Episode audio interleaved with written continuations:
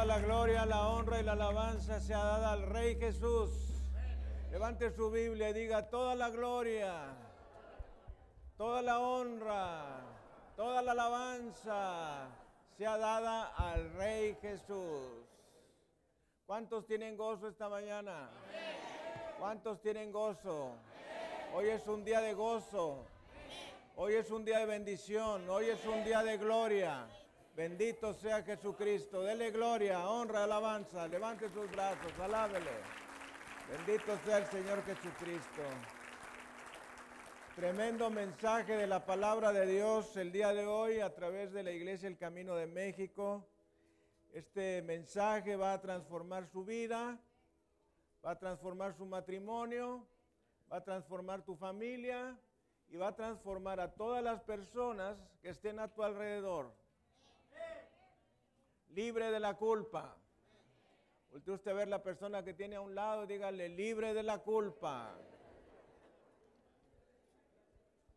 Si las personas que se encuentran en prisión pudiesen recibir esta enseñanza, si las personas que se encuentran en una casa de salud mental pudieran recibir esta enseñanza, si las personas que se encuentran en algún centro de detención pudieran recibir esta enseñanza, si las personas que se encuentran en un asilo de personas mayores pudieran recibir esta enseñanza, sus vidas serían totalmente diferentes serían totalmente transformadas, saldrían de esos lugares para vivir la vida plena que hay en Jesucristo, el Señor de la gloria. Alábele, alábele. Bendito sea el Señor Jesús. Gracias Jesús. Y vamos a ir a la palabra de Dios en el libro de Génesis, en el capítulo 3.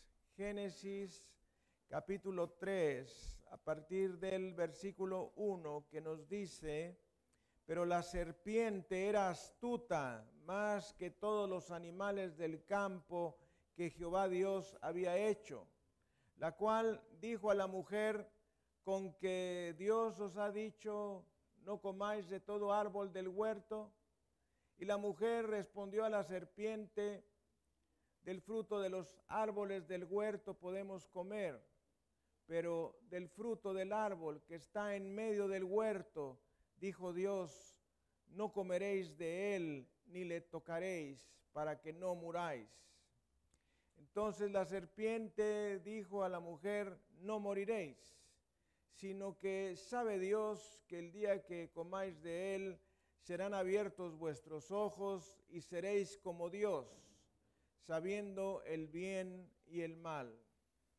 Y vio la mujer que el árbol era bueno para comer y que era agradable a los ojos y árbol codiciable para alcanzar la sabiduría, y tomó de su fruto y comió y dio también a su marido, el cual comió así como ella. Entonces fueron abiertos los ojos de ambos y conocieron que estaban desnudos entonces cosieron hojas de higuera y se hicieron delantales. Y oyeron la voz de Jehová Dios que se paseaba en el huerto al aire del día, y el hombre y su mujer se escondieron de la presencia de Jehová Dios entre los árboles del huerto. Mas Jehová Dios llamó al hombre y le dijo, ¿dónde estás tú? Y él respondió, oí tu voz en el huerto y tuve miedo porque estaba desnudo y me escondí. Vamos a meditar en este pasaje de la palabra de nuestro Dios. Dios Todopoderoso, te damos las gracias en esta hora por tu palabra bendita. Gracias Señor porque no nos dejaste huérfanos sino que nos, dejaste tu santa y preciosa palabra a través de la cual nosotros tenemos vida y vida en abundancia. Te damos las gracias por tu palabra bendita, la cual tiene el poder para salvar, sanar, liberar y bendecir. Gracias Padre por el Espíritu Santo que vive en medio de nosotros y está en nosotros. Gracias te damos por la luz preciosa que nos ilumina las escrituras para que podamos entender las grandes riquezas que hemos recibido de parte tuya y no solamente para que las entendamos, sino para que las vivamos y seamos libres de toda forma de opresión que hay en este mundo. Te pedimos, Dios Todopoderoso, que tu gloria sea manifiesta en este lugar y que a través de las señales de audio y video, a través de la señal de banda ancha de internet, tu palabra llegue a los confines de la tierra y te glorifique.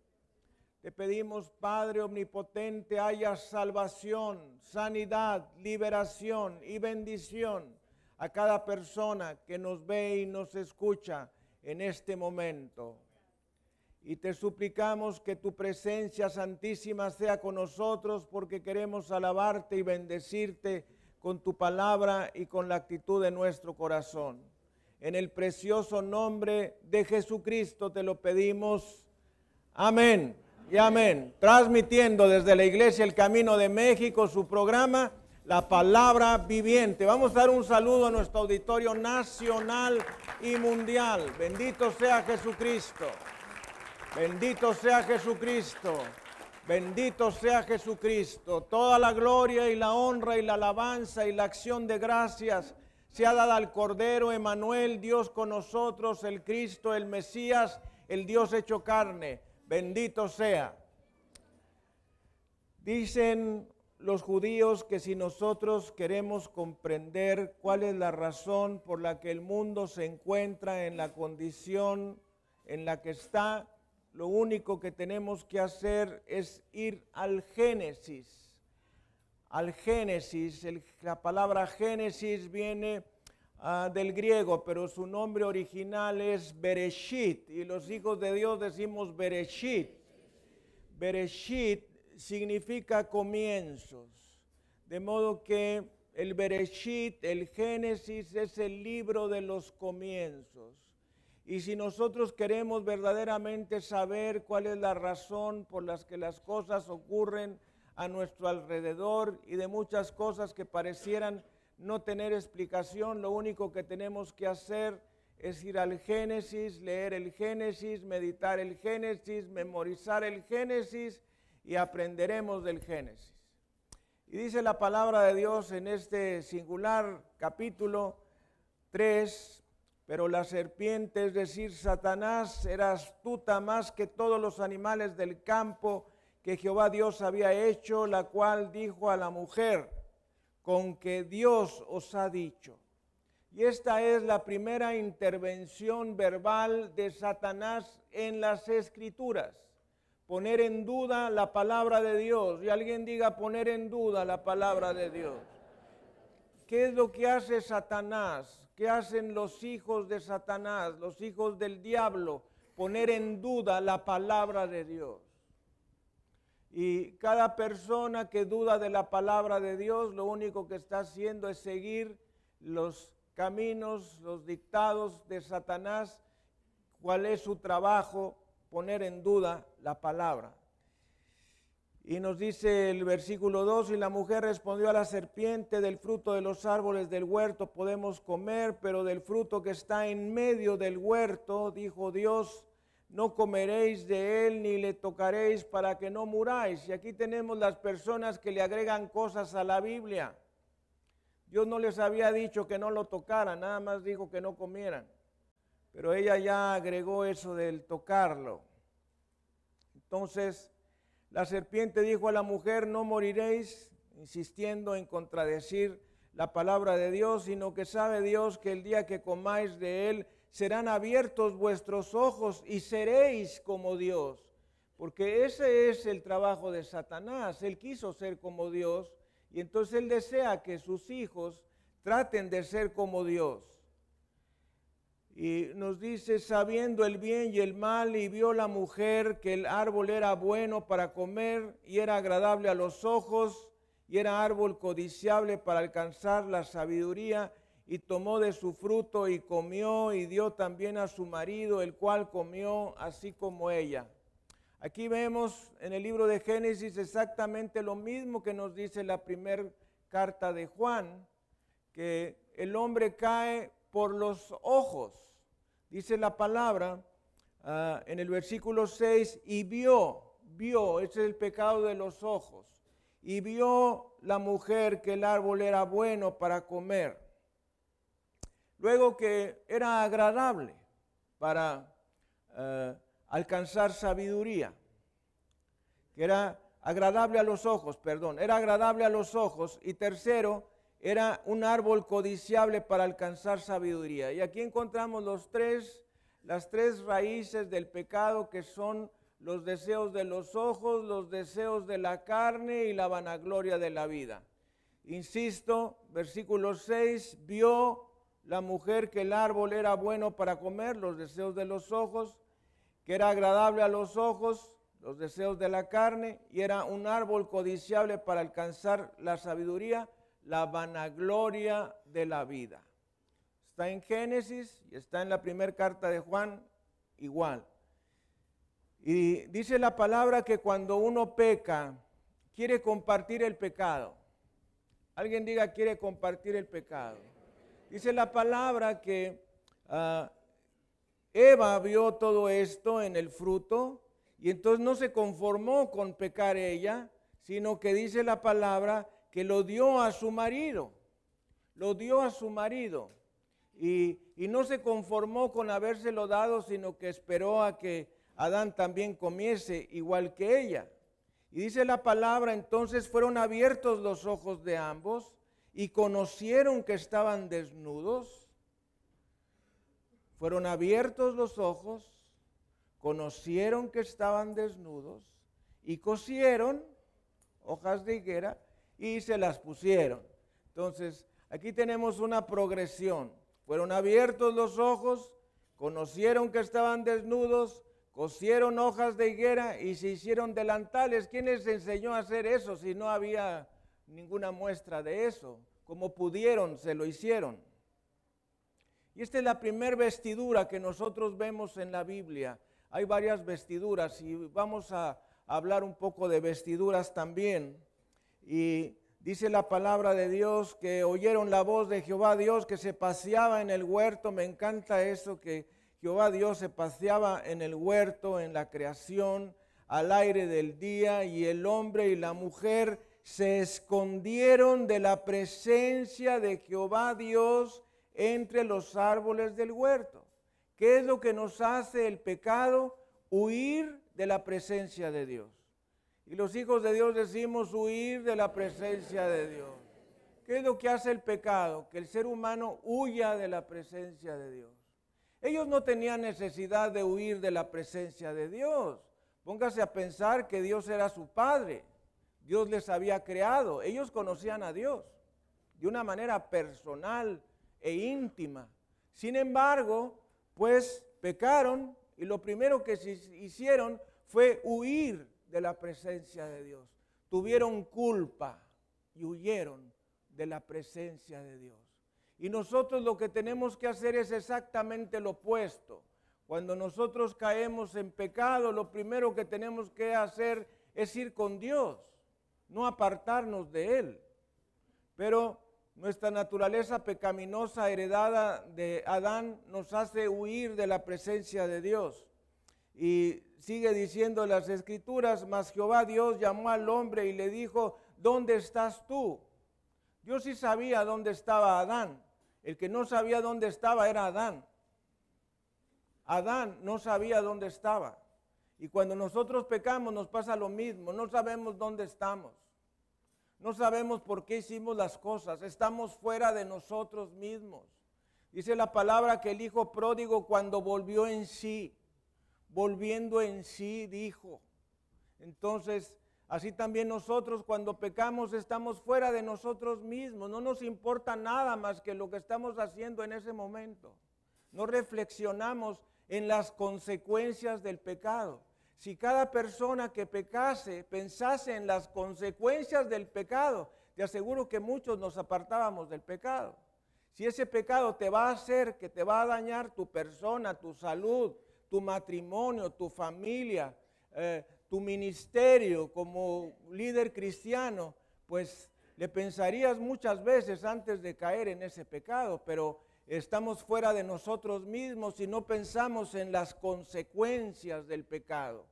Si la jovencita que al calor de un falso romance se deja embelezar por los besos, palabras y caricias del novio, se detuviese a pensar, no caería con un ah, embarazo fuera del matrimonio, con relaciones sexuales fuera del matrimonio. ¿Por qué? Porque se detendría. Pero la persona está fuera de sí, está embelesada, está dormida, está embrujada por el pecado. Y dice la palabra del Señor que eh, me llama mucho la atención, que dice, y él respondió, oí tu voz en el huerto y tuve miedo.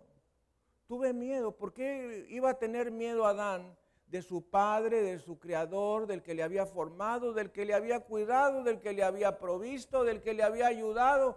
Y así igual que Adán somos nosotros. A veces estamos leyendo la palabra de Dios y decimos, ay no, yo no haría eso. Ay, qué cosas tan feas.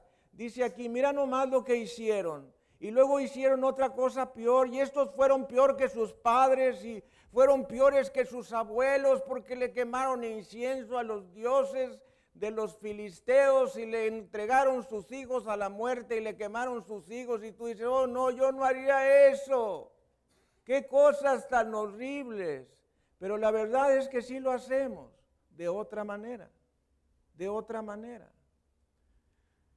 Dice la palabra de Dios, y oí tu voz en el huerto y tuve miedo porque estaba desnudo y me escondí. Y, tremendo versículo 11 que dice, y Dios le dijo, ¿quién te enseñó?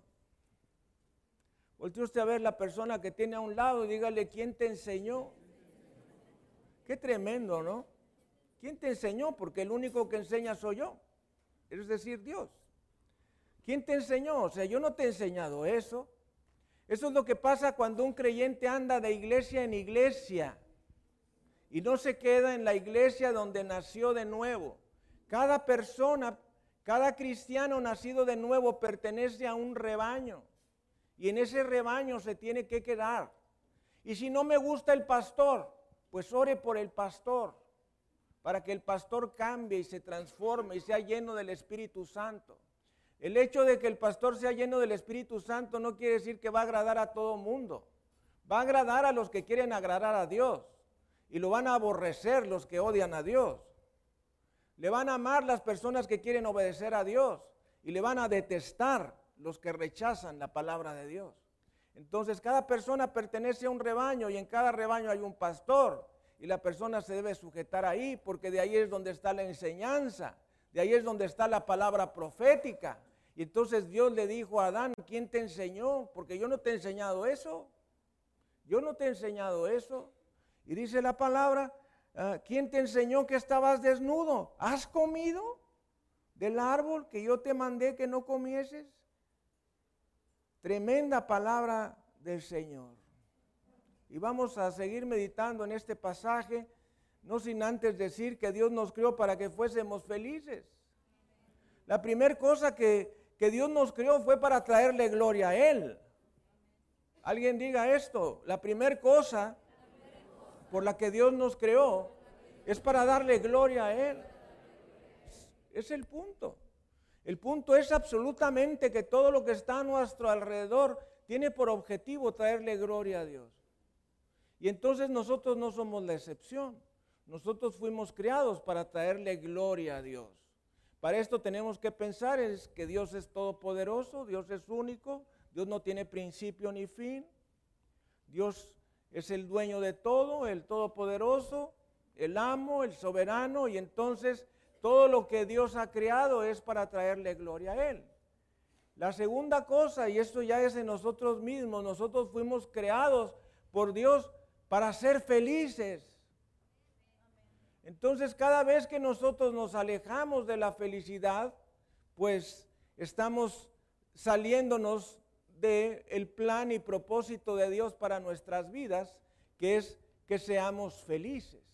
Y Dios sabe que la verdadera felicidad se encuentra estando en su presencia. teniendo comunión, teniendo intimidad con Dios. Entonces, ah, a veces nosotros pues no nos vemos muy felices porque parecemos que tenemos una cara que es una reproducción del libro de las lamentaciones. Parecemos un perro de patio de chatarra sin lonche en el fin de semana. Entonces ya saben cómo se ponen los perros de, bravos cuando están eh, sin alimento. Sin embargo, el pecado nos quita la felicidad. El pecado nos quita el sentirnos bien, el sentido del bienestar. Y debido al pecado en el mundo y a la naturaleza pecadora del ser humano, pues no podemos hacer todo bien. Alguien diga, no podemos hacer todo bien. Y esta es una cosa muy importante que a veces se puede uno tardar muchos años en entender, que es que por cuanto estamos en el mundo y nosotros tenemos una naturaleza pecadora, pues no podemos hacer todo perfecto, porque seguimos siendo pecadores. Y entonces vamos a seguir pecando y de la misma manera, yo le decía ayer en la escuela de líderes, que de la misma manera que nosotros caminamos en la tierra y nuestros zapatos se llenan de polvo o de lodo o de agua, según lo que nosotros estemos pisando, de la misma manera nosotros estamos en contacto con el pecado en el mundo y es imposible ser impecables, porque para ello necesitaríamos volar en lugar de pisar. Y nosotros pisamos la tierra y se nos pegan cosas, se nos pegan cosas, se nos pega el polvo, se nos pega el lodo, se nos pega el charco, se nos pega lo que andamos nosotros pisando y así nosotros estamos en un medio pecador, en un medio inmundo de un pueblo que habla de habla inmunda y entonces se nos pega todo eso. Y entonces nosotros necesitamos la limpieza que viene de Jesucristo. Y lo único que limpia el pecado es la sangre de Jesucristo. Cuando el Señor Jesucristo ah, lavó los pies de los discípulos, esa es la enseñanza.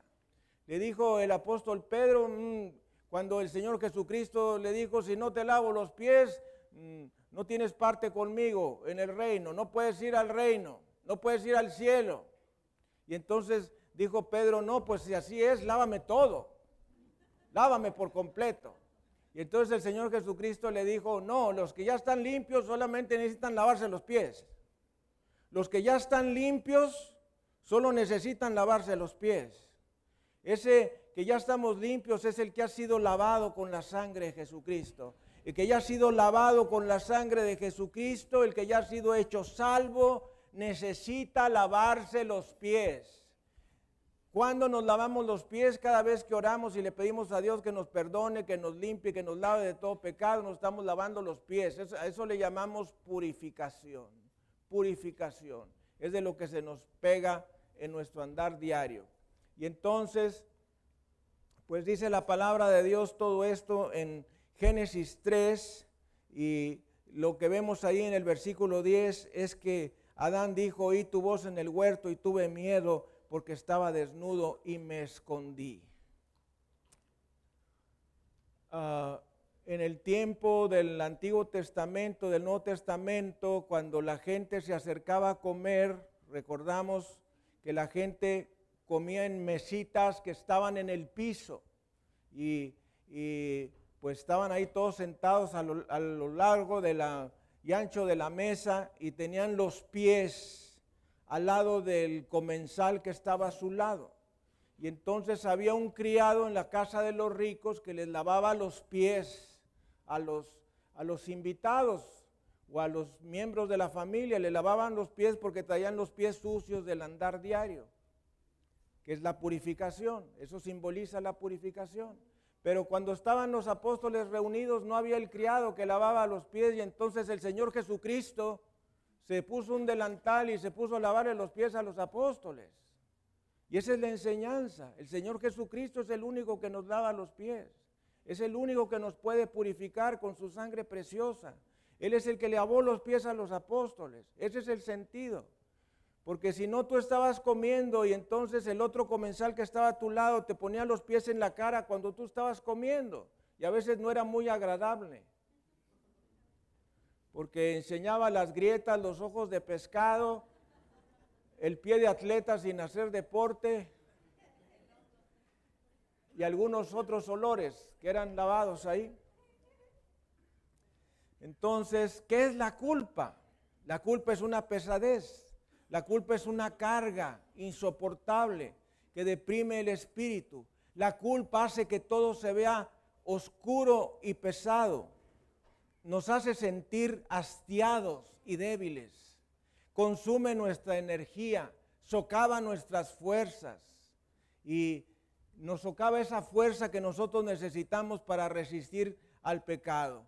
Y fíjese lo que es las cosas, esa culpa nos va a llenar eh, de juicio de parte de nosotros mismos, de una condenación personal que va a incrementar el pecado. Y los hijos de Dios repetimos la culpa cuando no es bien manejada, incrementa el pecado. Cuando no nos podemos deshacer de la culpa de la manera correcta, que es por medio de la, del arrepentimiento, la confesión y la sangre de Jesucristo, entonces esa culpa va a producir más pecado. ¿Cómo opera la culpa? Los sentimientos de culpa y de autocondenación son resultado del pecado. Déjame decirte que la culpa no sirve para nada si no lleva al arrepentimiento. El único objetivo de la culpa es llevarnos al arrepentimiento. Y los hijos de Dios repetimos, el único objetivo de la culpa es llevarnos al arrepentimiento. Entonces, si ya la culpa te llevó al arrepentimiento, el arrepentimiento a la confesión de tus pecados e invocar la sangre de Jesucristo, date por perdonado. Date perdona, por perdonado. Pero si esa culpa la dejas ahí, a pesar de que ya me arrepentí, a pesar de que ya confesé, a pesar de que ya invoqué la sangre de Jesucristo y dejo que la culpa siga allí, la culpa ya perdió su objetivo, que era llevarnos al arrepentimiento y entonces va a producir otras cosas que son malas y que te van a hacer mucho daño. Y esas cosas que va a producir es quitarte la energía a tal grado que te puede enfermar física y mentalmente. Esa culpa va a interferir en tu relación con Dios. Esa culpa te va a quitar la energía espiritual. Esa culpa ejercerá presión que te hará difícil, oiga usted esto, te hará difícil llevarte con los demás. La culpa hace difícil que nosotros nos llevemos bien con las personas que están alrededor de nosotros. ¿Por qué? Porque te sientes mal porque me siento culpable. Y como me siento culpable, entonces mis relaciones interpersonales se ven afectadas por mi culpa que yo no supe manejar correctamente. La culpa lleva a la locura, la culpa lleva a un comportamiento compulsivo, a las drogas, al alcohol, al abuso de los medicamentos por prescripción y fuera de prescripción, a desórdenes alimenticios, a adicción al dinero, al trabajo o a otras actividades. Todo eso produce la culpa cuando no es manejada correctamente hacia el arrepentimiento, la confesión e invocar la sangre preciosa de Jesucristo. La culpa lleva a más pecado, a perversiones sexuales, a falta de dominio propio, a depresión, a complejo de inferioridad, al fracaso, a la soledad y al aislamiento, a la falta de confianza, a tener un comportamiento neurótico, al perfeccionismo, a la timidez. Todo eso son resultados de una culpa mal manejada, una culpa mal manejada. Muchas personas para tratar de deshacerse de la culpa, buscan otras maneras. Nosotros tenemos dos ejemplos en la Biblia, en el Nuevo Testamento, el ejemplo de Judas Iscariote y el ejemplo del apóstol Pedro. Dos personas diferentes, dos maneras diferentes de manejar la culpa. Vemos el caso de Judas Iscariote, quien le remordió la conciencia por haber entregado a Jesucristo y en lugar de ir con Dios, fue con los sacerdotes del templo y les regresó las monedas y luego de ahí pues se fue al monte, se colgó y dice Hechos de los Apóstoles que se cayó del, del árbol donde se colgó a un precipicio y se desventró. Se le salieron los órganos internos. Eso es remordimiento. El remordimiento nos hace manejar la culpa de una manera incorrecta. Es ir con las personas incorrectas, es hacer cosas incorrectas y nos lleva a la depresión y nos lleva a la muerte. Y, lo que es peor, nos lleva a la condenación. En el caso cuando la persona no ha hecho a Jesucristo su Salvador personal, entonces, y en esa condición termina, pues entonces va a ir a condenación eterna. Y tenemos el ejemplo del apóstol Pedro. El apóstol Pedro le fue profetizado por el Señor Jesucristo que él le iba a negar tres veces antes de que cantase el gallo. Y entonces pues le cantó el gallo y él había negado a Jesús tres veces.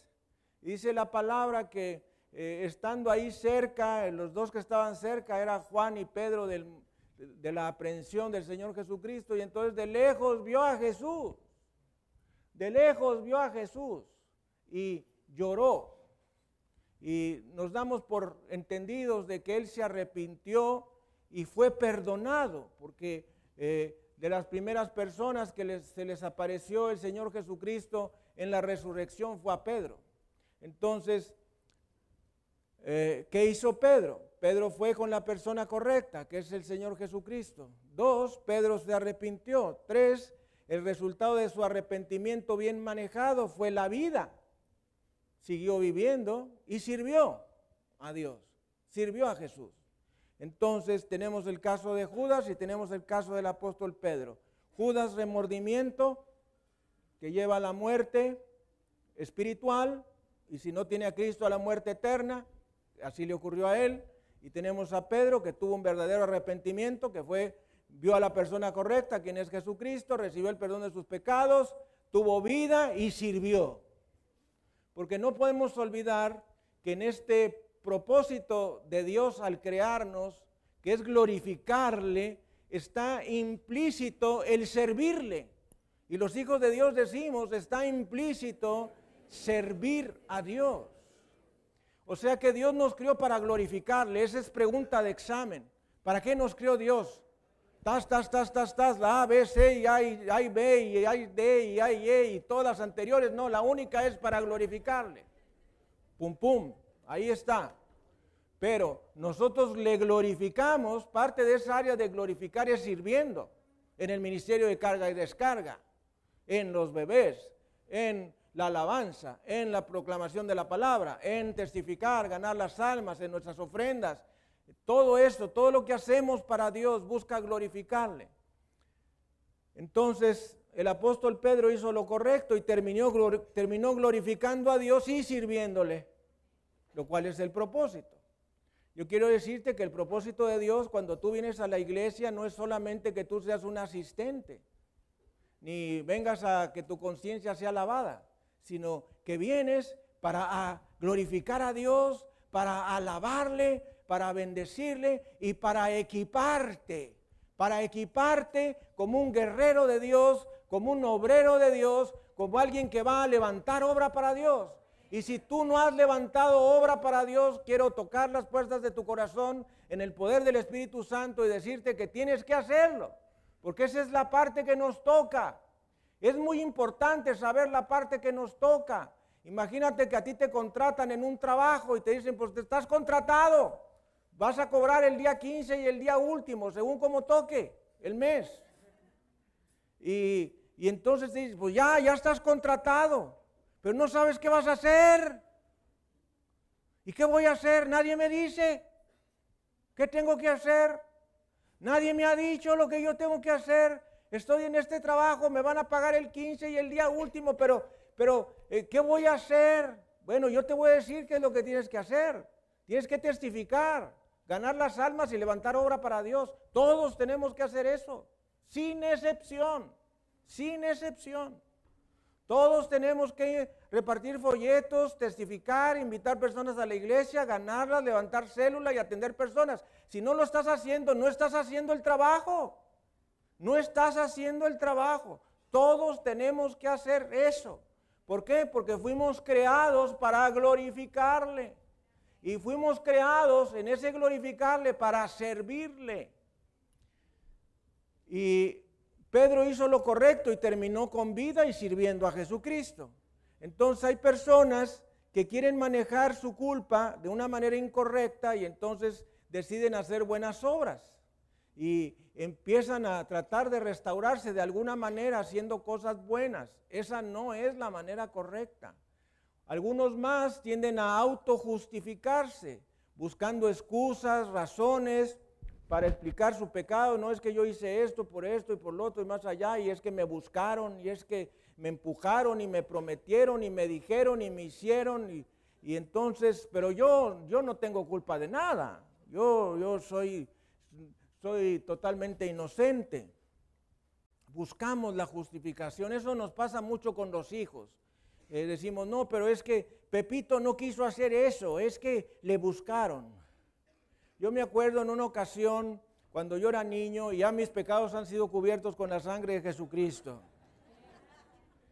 Eh, mi abuela pues nos cuidaba mucho, ella, ella nos cuidaba porque mi papá trabajaba en Estados Unidos, mi mamá murió cuando yo tenía seis años, ella nos cuidaba y entonces no nos dejaba ni salir a la banqueta y en una ocasión pues me dio la autorización de estar en, en el borde ahí de la entrada de la casa en el primer escaloncito ahí para entrar a la casa, nomás era un escaloncito de la banqueta ahí. Y entonces estaba yo ahí sentadito como un niño muy bueno, muy bonito, un güerito ahí, este, muy bello, muy guapo, delgadito. Y, pues oye que estaba yo así viendo, así como quien dice, eh, eh, pensando en, en la eternidad de las langostas y es decir, nada, con la mente casi en blanco, y entonces de pronto, ¡pum!, que me dan un golpe. Ni, la vi venir, nomás, ¡pam! Un escobazo con la parte de abajo de la escoba. Y entonces, ¿qué? no supe ni qué pasó. Y entonces seguía yo viendo, pensando en la inmortalidad del cangrejo, y, y de pronto, ¡paz! Y entonces sí me alcancé a ver que era otro chavillo ahí un poco más grande que yo que me había dado el escobazo con la parte de las espigas de la escoba. Y entonces pues yo tenía un tío que era mecánico y, tenía una caja de herramientas ahí al lado de la puerta. Y tenía una cadena de fierro vaciado. Los eslabones, unos eslabones de regular tamaño, mis pecados han sido cubiertos con la sangre de Jesucristo. Y entonces eh, era más o menos de un tamaño así como un metro, quizá un poco más. Y entonces dije, si vuelves a pasar, te voy a dar con la cadena. Y entonces yo estiré la mano así y que pasa el escobazo. Y, y Pepito, el niño bueno, delgadito, güerito, de ojos verdes estaba ahí y tremendo cadenazo y nada más oí que dijo, ¡Ay! como perro herido se fue ladrando. Mis pecados han sido cubiertos con la sangre de Jesucristo. Y entonces al rato vino la mamá del niño y le dijo mi abuelita, su hijo es un criminal, es un asesino. Y entonces mi abuelita me dijo, ¿y qué hiciste, Pepito? Dije, pues abuelita, yo nada más estaba sentadito aquí en donde tú me dejaste, no me he movido para nada, no he puesto un pie en la banqueta, y, pero vino otro niño y me pegó, me dio un escobazo y luego pasó otra vez y me dio otro escobazo. Yo dije, si me vuelves a dar un escobazo, te voy a pegar con la cadena de mi tío. Y entonces, pues que volvió a pasar, abuelita, y donde me dio el escobazo, le di con la cadena. Y entonces dijo mi abuelita, mi hijo es inocente. ¿Por qué viene su hijo a pegarle al niño? El niño está sentado en la puerta. El niño está pensando en la inmortalidad del cangrejo. No le hace mal a nadie. Y pues así somos todos, ¿verdad? Los papás nos disculpan de nuestros errores, de nuestros pecados. Así es que tengo una cadena todavía guardada, ¿eh? Mis pecados han sido cubiertos con la sangre de Jesucristo. Dele gloria, honra y alabanza al Cordero. Bueno, todos, todos hemos tenido cadenitas, de una manera o de otra. ¿eh? Tenemos, tenemos algo en nuestro pasado que nos avergüenza. Casi como dos veces he contado esa historia en 32 años. Casi la mayoría no se la sabía. Entonces, eh, todos tenemos una cadena escondida de los males que hemos hecho, de lo que hemos visto, a quién hemos tocado, eh, con quién tuvimos una relación fuera del matrimonio, lo que robamos, el odio que tuvimos, el aborrecimiento y deseos de venganza y demás, porque eso está implícito en la naturaleza pecaminosa del ser humano. Por eso cuando alguien se cree inocente, pues está totalmente alejado de la palabra de Dios, porque si tú lees la Biblia te vas a dar cuenta que todos somos pecadores. Dice el Señor en su palabra, no hay justo ni aun uno, y todos pecaron y están destituidos de la gloria de Dios. Entonces somos pecadores por el simple hecho de ser descendientes de Adán, su pecado nos alcanzó, nos generó una naturaleza pecaminosa y somos pecadores porque nacemos pecadores y después somos pecadores por hábito, por costumbre. Algunas personas entonces buscan limpiarse su culpa autojustificándose, otros más culpando a otras personas. Y los hijos de Dios decimos culpando a otras personas. Y dice el Génesis en el capítulo 3, versículo 12, y el hombre respondió, la mujer que me diste por compañera, me dio del árbol y yo comí. Es decir, Pepito no tuvo la culpa. ¿Me entiende? La culpa la tienen los demás. Aquel tiene la culpa y aquel tiene la culpa y, el otro tiene la culpa y mi mamá tiene la culpa, mi papá tuvo la culpa. Yo me acuerdo de un eh, amigo mío que se fue al cielo, bendito sea Jesucristo, que decía, yo soy así porque mi abuelita me chifló cuando yo era niño. Por eso soy así. Ya tenía más de 50 años y le seguía echando la culpa a la abuelita. Porque yo quiero decirles que una persona anciana es un niño con años. El hecho de tener más años no te hace necesariamente maduro. Somos niños envueltos en una envoltura de vejez, según la edad que tengas. Entonces, eh, dice la palabra que Adán respondió, la mujer que me diste por compañera me dio del árbol y yo comí. Hombre, ¿cuánto pasó de aquella vez que dijo, eh, esta sí es hueso de mis huesos y carne de mi carne? Por esto será llamada varona, porque del varón fue tomada. Por tanto, dejará el hombre a su padre y a su madre y se unirá a su mujer y serán una sola carne. Y estaban ambos desnudos, Adán y su mujer, y no se avergonzaban. Tremenda palabra de Dios. De Génesis 2, versículo 22 al 25, a Génesis 3, versículo 12, ah, ah, no sé cuánto tiempo pasó, pero hay un gran contraste entre este que dijo Adán, esto es ahora hueso de mis huesos y carne de mi carne, y ahora dice la mujer que me diste. Yo he reflexionado mucho en eso. Oye, pues que no acababas de decir en Génesis 2, 23, ah, acabas de decir que esta sí es ahora hueso de mis huesos y carne de mi carne, y ahora es la mujer que me diste. ¿Qué pasó? ¿Verdad? Primero la lava y ahora la, la condena. Entonces, eh, una salida para tratar de vencer nuestra culpa es culpar a otras personas. Todo mundo tiene la culpa, menos tú. Tú eres una linda florecilla del bosque encantado de la casa de la risa. Ja, ja, ja, ja, ja, ja. Otra manera incorrecta de manejar la culpa es por medio de la autocondenación. Autocondenación significa más me culpo yo, más me culpo. Ya tengo culpa, más me culpo yo. Yo me acuerdo de una persona que gané para el Señor Jesucristo y le dije, el Señor ha perdonado tus pecados porque lo había hecho con convicción, en arrepentimiento, manifestó su corazón, tan tan. Y entonces le dije, Dios se ha perdonado. Y dijo, sí, pero yo no me perdono. Y entonces yo le dije lo mismo que te digo a ti. Si tú no te perdonas a ti mismo, ya te perdonó Dios. Estás diciendo que tu justicia es más alta que la justicia de Dios. Y eso es blasfemia. Voltea a ver la persona que tiene un lado, dígale, esto es blasfemia. ¿Qué es blasfemar? ¿Qué es blasfemar? Es decir, algo incorrecto de Dios. Tú estás diciendo algo incorrecto de Dios.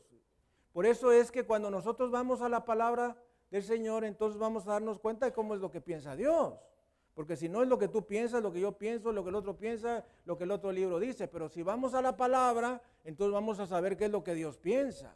Y lo que Dios piensa no es como nosotros pensamos. Porque dice Isaías que mis pensamientos no son como tus pensamientos, ni mis caminos son como tus caminos.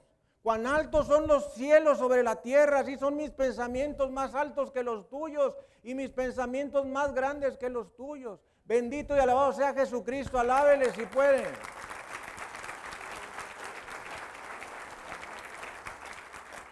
Yo me acuerdo que cuando comenzamos en el ministerio éramos así, tipo movimiento familiar cristiano y estábamos así todos alrededor y uno decía es que yo pienso y luego el otro decía yo pienso y el otro decía yo pienso. Yo los dejaba, yo era paciente en aquel tiempo. Y entonces, este, muy poco tiempo me duró esa paciencia, por cierto. Entonces yo dejaba y decía uno y el otro, no es que yo pienso y el otro. Ya que habían dicho todo lo que pensaban, entonces le dije, ¿qué les parece si vemos ahora lo que piensa Dios?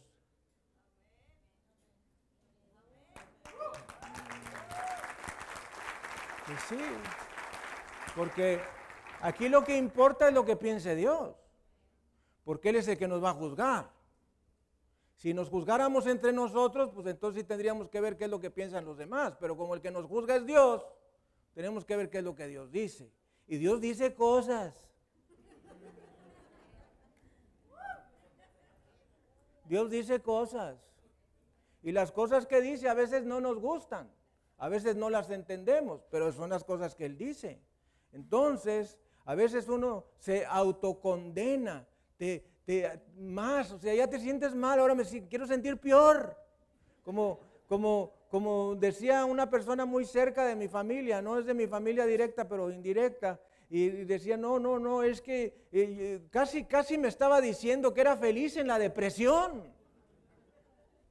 Tú no te lo puedes creer eso, pero hay gente que se vuelve feliz en la depresión. Eso le llaman los gringos el piripot party, es decir, el pozo, la fiesta de la autocompasión, del, del pozo de la compasión, piripot party. Está en su fiestecilla de la autocompasión. Y no es que yo, y es que yo, como le dijeron a la esposa de un pastor, ¿cómo está hermana?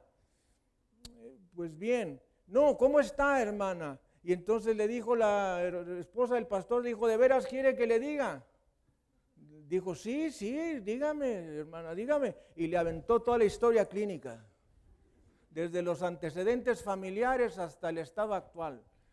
Algunos entendieron, otros no, es decir, la lista completa de todos los achaques, pues, desde que tenía caspa hasta hongos en las uñas de los pies. Le aventó todo. Entonces, hay gente que es feliz en la depresión. Una señora tenía un dolor de cabeza crónico, una migraña crónica, y todos los días las, venían los hijos y le preguntaban, mamá, amacita, ¿cómo te sientes?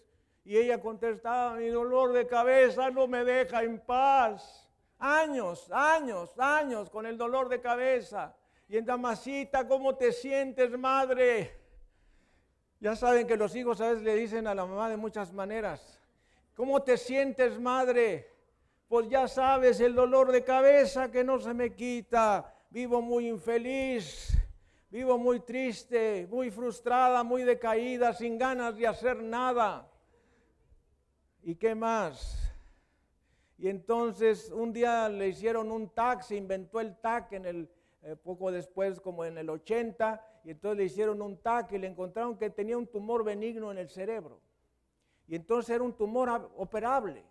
Le quitaron el tumor del cerebro. ¿Y qué creen? Se le quitó el dolor de cabeza. ¿Y ahora qué le iba a decir a sus hijos? Cuando le preguntaran, Amá, ¿cómo te sientes? Ella ya no podía decir, es que me duele la cabeza. Porque ya le habían quitado el tumor y había desaparecido el dolor de cabeza y se le acabó la vida. Porque la vida era hablar del dolor de cabeza. Así también nosotros. Tu vida puede ser una vida de depresión en el piripot party, en el pozo de la autocompasión. Ah, y, y yo, y es que mi abuelita me enterraba las uñas y me veían feo y los maestros siempre me agarraban de, de, puerquito y me pegaban con la regla de 30 centímetros de fierro y me daban con el metro y, y yo tenía un amigo que le decíamos pechicola. Este pechicola era un, un, cuate de los más altos del salón, gordo, gordo, gordo, gordo, como yo estaba y más. Y pesaba yo creo que en ese tiempo como 150 kilos y le decíamos pechicola, es decir, Pepsi Cola, pero decíamos pechicola porque parecía un camión de cocas, bueno, de Pepsi. Estaba de moda la Pepsi y le decíamos pechicola, háblale a pechicola y era el, gordote este que venía con sus, con sus eh, refrescos de Pepsi. Háblale a pechicola. Entonces un día el pechicola se portó mal y el maestro de cuarto año agarró el metro y le dio en las pompis y le dio y le dio y le quebró el metro en las pompis. El día de hoy lo hubieran metido a la cárcel al maestro ese, un abuso de menores. Pero en ese tiempo no, entonces tú vas a decir es que me pegó como al pechicola con el, con el metro y me pegaron. Yo tenía otro maestro que nos pegaba con una regla de 30 centímetros de fierro. Y con ponga las manos y mole poblano te sonaba en las palmas de las manos. Entonces eran abusos que se cometían antes. Y entonces eh, al final del año dijo, pasen los leones. Los leones eran los que sacábamos las mejores calificaciones.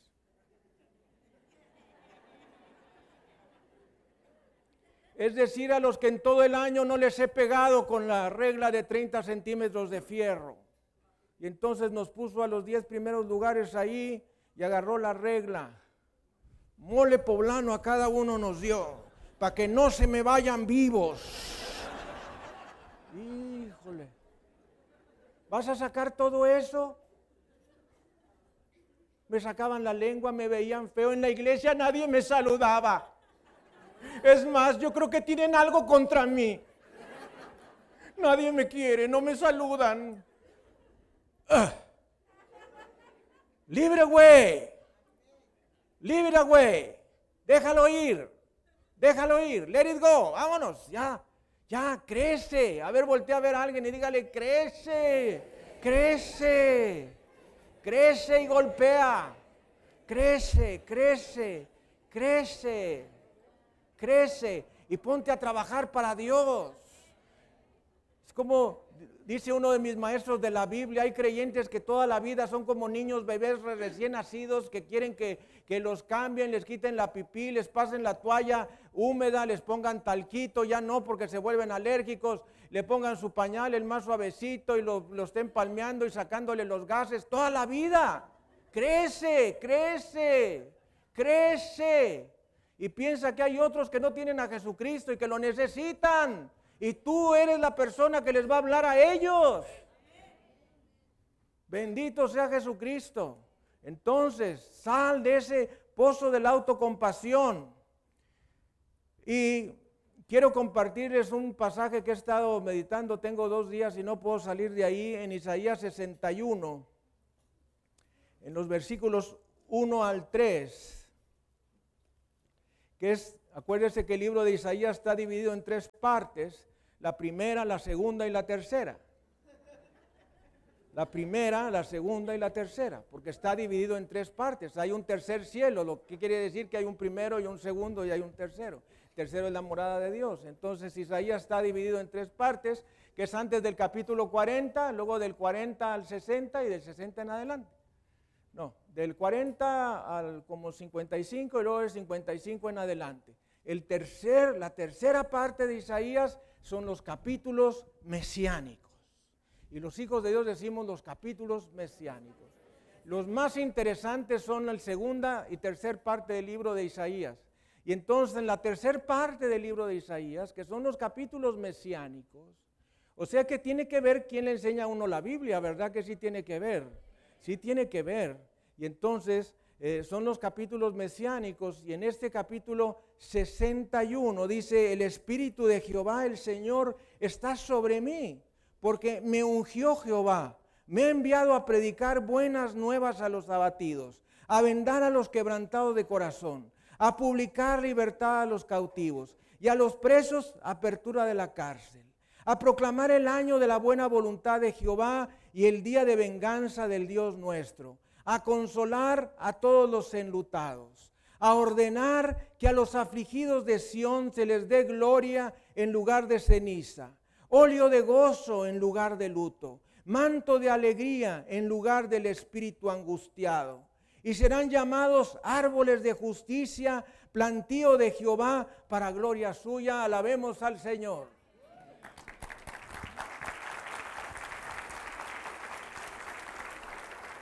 De modo que este capítulo está dentro de los capítulos mesiánicos, es decir, los capítulos que hablan de Jesús, más estrictamente, que hablan del reinado milenial de Jesucristo, el reinado de mil años de Jesucristo después de que termine la tribulación.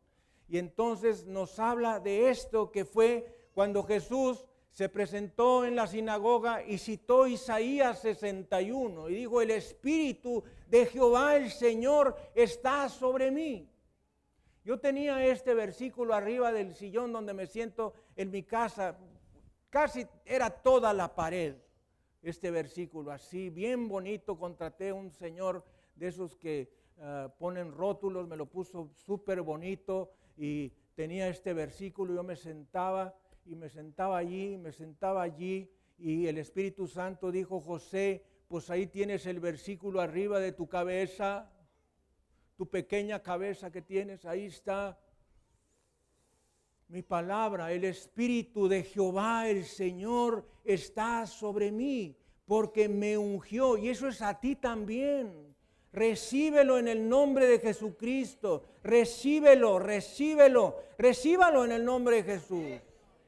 El Espíritu de Jehová el Señor está sobre mí porque me ungió Jehová, me ha enviado a predicar buenas nuevas a los abatidos, a vendar a los quebrantados de corazón, a publicar libertad a los cautivos y a los presos apertura de la cárcel. Bendito sea Jesucristo. A eso nos ha llamado el Señor, a ti y a mí, a proclamar el año de la buena voluntad de Jehová y el día de la venganza del Dios nuestro a consolar a todos los enlutados. Y luego viene el glorioso versículo 3. Alguien diga, luego viene el glorioso versículo 3, que todos son gloriosos, todos son gloriosos. El 1 es bien glorioso, el 3 es bien glorioso, pero tú puedes estar como, como alguien, ¿verdad? Eh, fíjese que eh, todos vemos, pero no todos entendemos. Por ejemplo, un bebito ve, ¿no? Tú tienes un bebé recién nacido, yo tengo a, Mía, mi nietecita, la más nuevecita que Dios nos ha dado, y entonces está Mía así.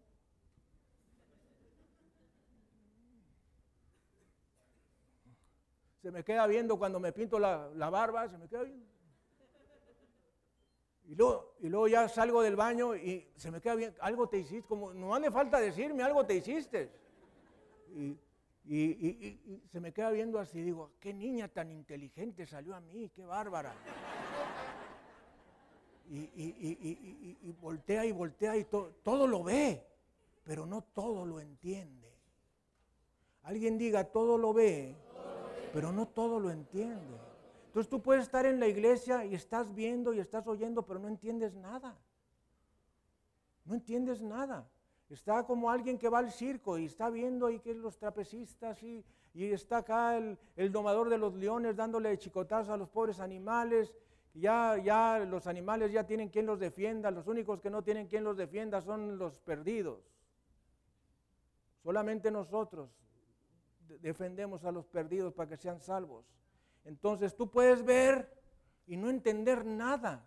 Entonces tenemos un glorioso versículo 1 tenemos un glorioso versículo 3. Tengo tres días de estar meditando, dos, tres días meditando en el versículo 3. Me encanta. Dice la y te lo quiero regalar en el nombre de Jesús, porque da de gracia lo que recibiste de gracia. Y dice, a ordenar, a ordenar que a los afligidos de Sión, eres tú un afligido. Dios dice en su palabra que Él ha venido a ordenar, a ordenar, a poner en orden que a los afligidos de Sión, estás tú afligido, Dios viene a ordenarte, a ordenarte, pero no, no te está diciendo que te quiere mandar a hacer cosas, sino que te quiere dar cosas, te quiere dar cosas. Y dice el Señor en su palabra que se les dé gloria en lugar de ceniza, óleo de gozo en lugar de luto, manto de alegría en lugar de espíritu angustiado. Es decir, que nosotros nos presentamos delante de Dios y delante de los demás eh, con ceniza. La ceniza es una señal de arrepentimiento de algo malo que nos está pasando en nuestra vida. Se nos murió un ser querido, líbrenos del Señor. Se nos pasó algo tremendo, algo muy triste, y entonces la gente del Antiguo Testamento se ponía ropas oscuras y se echaba, eh, si había muerto alguien, de sus ropas las quemaba y con la ceniza se le echaba en la cabeza y entonces todo el mundo sabía que la persona estaba pasando por un momento difícil. Entonces dice el Señor en su palabra que Él ha venido eh, para que se le dé gloria, gloria en lugar de ceniza. Otra traducción nos dice para que se les dé un buque de rosas en lugar de ceniza, para que se les dé un ramo de rosas en lugar de ceniza. Si Dios te quiere decir, ya quítate la ceniza, te quiero dar gloria, te quiero dar gloria. Dele gloria, honra y alabanza al Cordero Jesucristo. Te quiero dar gloria. Siga oyendo. Óleo de gozo en lugar de luto. Óleo de gozo en lugar de luto. Porque con el luto la ropa negra, eh, tristeza en el alma, en el corazón, una cosa tremenda, insufrible una tremenda depresión y cosas horribles. Y entonces dice el Señor que Él te quiere quitar el luto y te quiere dar óleo de gozo. Te quiere quitar el luto y te quiere dar óleo de gozo. Basta ya de luto. Ahora óleo de gozo, óleo de gozo y manto de alegría en lugar de espíritu angustiado. No sé lo que signifique para ti, pero sí te quiero decir lo que significa para mí. Lo que significa para mí es que dejes la cara de perro de patio de chatarra en fin de semana sin lonche. La cara de reproducción del libro de las lamentaciones, que la dejes. Ya Dios no quiere que, estés así. Cristo no vino para eso. Cristo vino para salvarnos. Cristo vino para rescatarnos. Y parte de lo que nos quiere rescatar es de la culpa, de la culpa. Cuando la culpa es manejada incorrectamente, porque hay una manera correcta de manejar la culpa que es por medio del arrepentimiento e invocar la sangre de Jesucristo. Esa es la manera correcta. Y cuando nosotros no usamos la manera correcta y entonces caemos en todo lo que dijimos antes de las buenas obras, la autojustificación y todos los demás, pues entonces lo único que nos espera es la depresión, pecados mayores y pasarla muy mal y hacerla pasar muy mal a los que nos rodean. Porque si la culpa no es bien manejada, tú vas a hacerle la vida difícil a los que te rodean. Así es. Y entonces dice el Señor que Él te quiere quitar la ceniza y te quiere dar gloria. Te quiere dar buque de rosas. Eso es más fácil de entenderlo para las mujeres, un poco más difícil para nosotros de hombres, pero eso es lo que dice la palabra de Dios. Eso es lo que dice la palabra de Dios. Cuando uno le regala flores a la esposa porque cumple años, porque la amas, porque la quieres, o te lo ofreció un señor de la calle que casi te pica con el ramo para que se la compres. Y dices, ten, mijita. Entonces, eh, pero es que estás festejando algo, ¿verdad? Estás festejando algo. Bueno, también cuando alguien fallece se le ponen flores. Pero Dios nos quiere quitar la ceniza y nos quiere dar gloria. Te quiere quitar la ceniza y te quiere dar gloria. Te quiere quitar el luto y te quiere dar óleo de gozo. Te quiere quitar el luto y te quiere dar óleo de gozo. Y te quiere quitar el espíritu angustiado y te quiere dar manto de alegría. Recíbelo en el nombre de Jesús. Dele gloria, honra y alabanza al Cordero. Bendito sea Jesucristo. Es, es verdaderamente increíble lo que es la palabra de Dios. Necesitaría estar tú in persona mea para entender lo que estoy diciendo. A veces yo mismo pongo un estudio el sábado una cosa y el domingo me doy cuenta que lo había puesto antes para el estudio del domingo. Y eso yo le llamo guía de Dios. Yo predico la guía de Dios. ¿Me entiendes? Predico la guía de Dios. ¿Qué es lo que Dios quiere que te diga hoy? Eso es lo que te quiero decir. No lo que a mí se me ocurra. Lo que a mí se me ocurra, no. Lo que Dios quiera decirnos. Esa es la parte profética. Entonces dice el Salmo 3, mas tú Jehová eres escudo alrededor de mí, mi gloria y el que levanta mi cabeza. Nehemías 8, versículo 10, el gozo del Señor es nuestra fuerza. Pero si tú en lugar de gozo tienes de depresión, ¿cuál fuerza vas a tener? Tú le dices a alguien, es que yo quiero que tú conozcas de Cristo.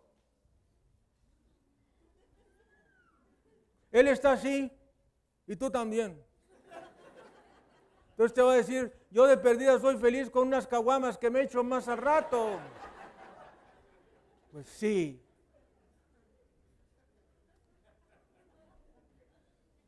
Un señor le dijo a la esposa, si vuelves a hacer esto, le dijo, no te voy a dejar entrar.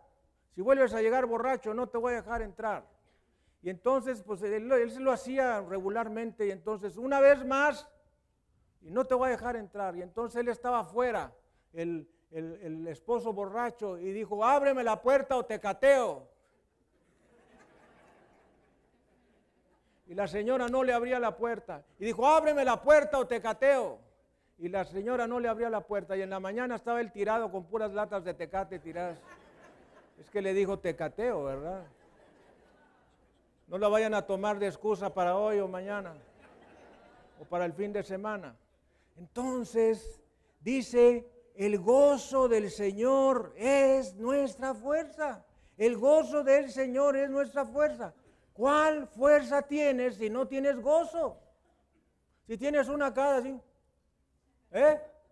No, enseñe la mazorca con todas las piezas que te faltan.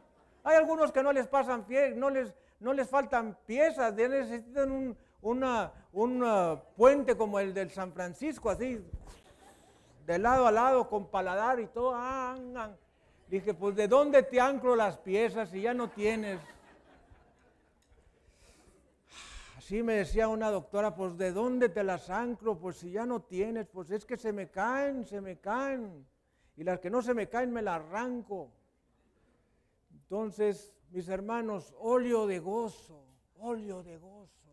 El gozo del Señor es nuestra fuerza. Otra traducción dice, el gozo del Señor es nuestra fortaleza.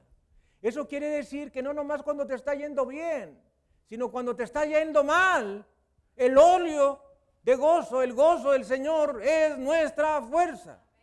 Cuando te está yendo mal y de la patada, el gozo del Señor es nuestra fuerza. El gozo del Señor es nuestra fuerza.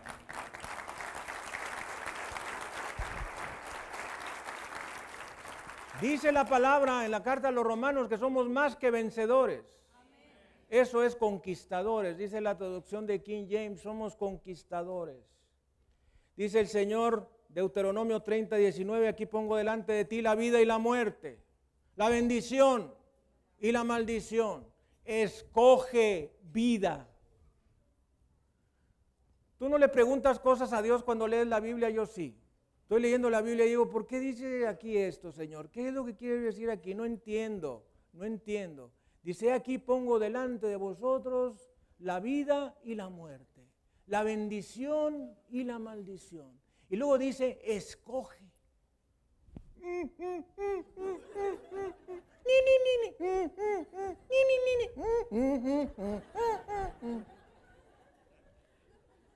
Para aquellos que no saben, un súper músico y compositor que fue el, inventor del... Por eso le pagaron millones de dólares.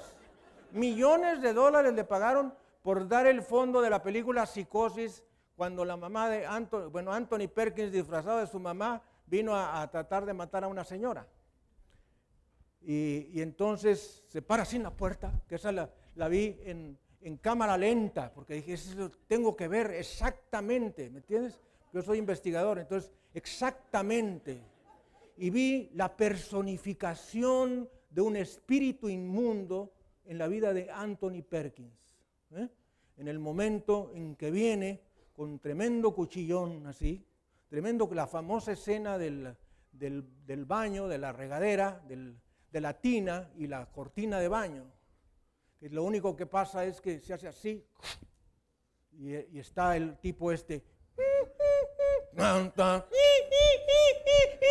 Es todo, es todo. Y un hilillo de sangre, así en el zinc de la bañera. Por eso ganó el Oscar Alfred Hitchcock por la película Psicosis. Bueno, así, ya no sé ni para qué dije todo eso. Escoge vida. Dele gloria, honra y alabanza al Cordero. Escoge vida. He aquí pongo delante de vosotros la vida, la vida y la muerte, la bendición y la maldición. Escoge. ¿Qué parte de eso no entiendes? Si pasaste primero de jardín vas a entender. Sí, escoge. ¿Qué quieres? ¿Un pingüino o un gansito? Escoge. Escoge, pingüino o gansito. Ay, no sé qué me está diciendo. ¿Quién sabe qué está diciendo? Escoge, pingüino o gansito. Escoge, vida o muerte, bendición o maldición. Escoge, tú escoges. Tú escoges. Tú escoges. Nadie escoge por ti. Tú escoges por ti, por toda tu vida. Vamos a cerrar nuestros ojos, inclinar nuestra cabeza y vamos a ir a la presencia de Dios y Dios te quiere preguntar qué escoges. ¿Qué escoges? ¿Qué escoges? ¿Vida o muerte? ¿Quieres seguir viviendo igual? ¿Con ceniza? Con luto, con espíritu angustiado?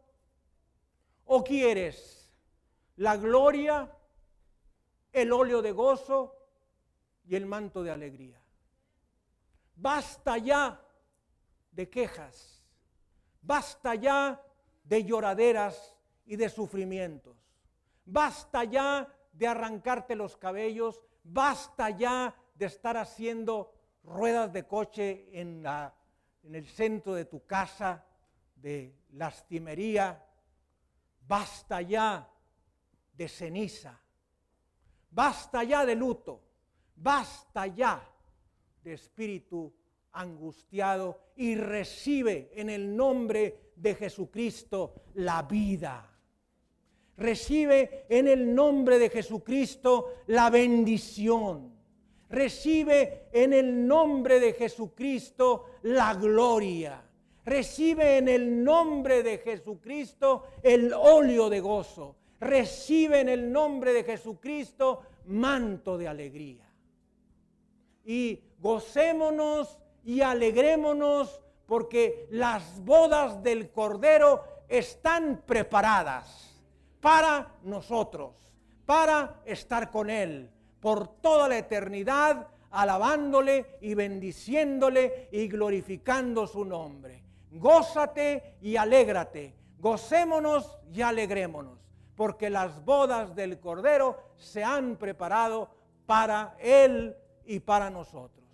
Padre, Señor del cielo y de la tierra, ore junto conmigo, renuncio a tener ceniza, renuncio a tener luto, renuncio a tener espíritu angustiado, renuncio a la muerte, renuncio a la maldición y decido escoger vida y bendición. Decido escoger gloria. Decido escoger óleo de gozo. Y decido escoger manto de alegría. Ven Señor a mí. Ven Señor Jesús. El Espíritu y la iglesia dicen ven. Y el que oiga diga ven. Y venga y beba del agua que Él nos dará gratuitamente. Bendito y alabado sea el Cordero. Padre, me arrepiento de mis pecados. Estoy dispuesto a alejarme del pecado. Cuán lejos esté el oriente del occidente, el norte del sur, estoy dispuesto a alejarme. 180 grados hacia el otro lado del pecado a la vida, de Satanás a Jesucristo.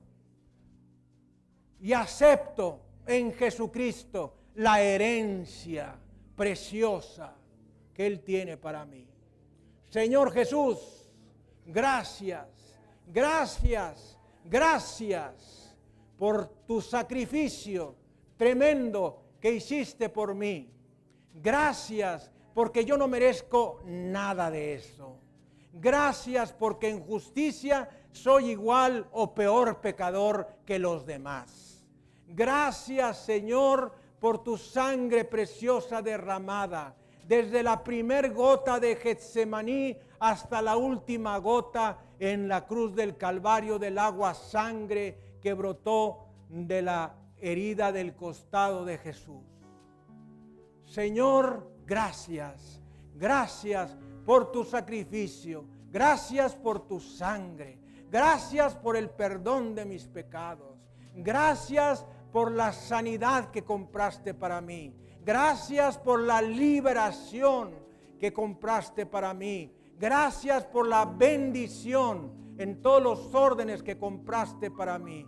Gracias, gracias, gracias, gracias, gracias. Te alabo y te bendigo, te alabo y te bendigo, te alabo y te bendigo. Gracias Señor Jesús.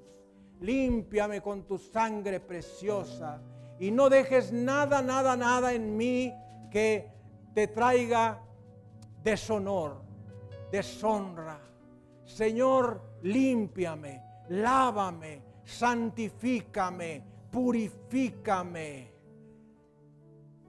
Ponme más blanco que la nieve más blanca y que la más blanca lana. Señor, recibo tu perdón, recibo tu liberación, recibo tu sanidad.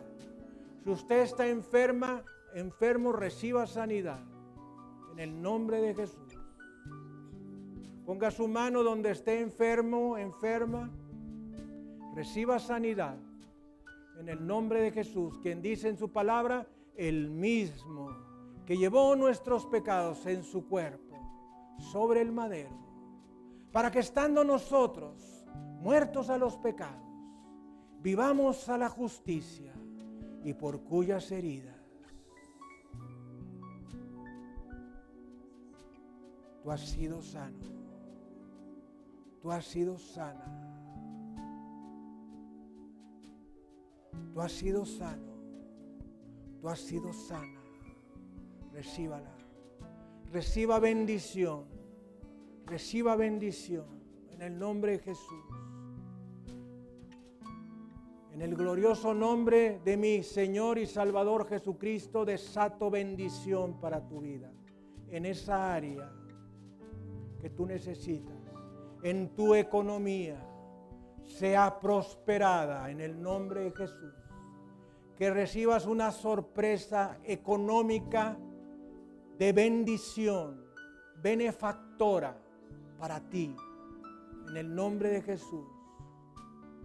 Que se abran las ventanas de los cielos y se derrame tal bendición que te quedes sorprendido. Sé sorprendido con la bendición económica de parte de Dios, recíbala en el nombre de Jesús. Es por fe. Es por fe. Todo es por fe. La salvación es por fe, la sanidad es por fe, la liberación es por fe, la bendición es por fe, todo es por fe. Recíbela en el nombre de Jesús. Recibe tu sanidad. Recibe sanidad. Declárate sano en el nombre de Jesús. No te vayas igual. Vete transformado. Vete consolado. Vete con ese buque de rosas que Dios te quiere dar. Con ese óleo. Oil of gladness. Oil of gladness. Óleo de gozo. Óleo de gozo.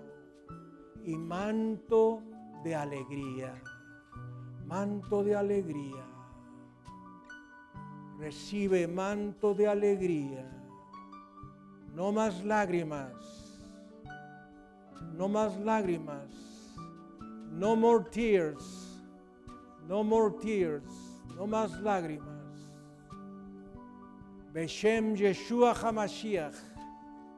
En el nombre de Jesucristo.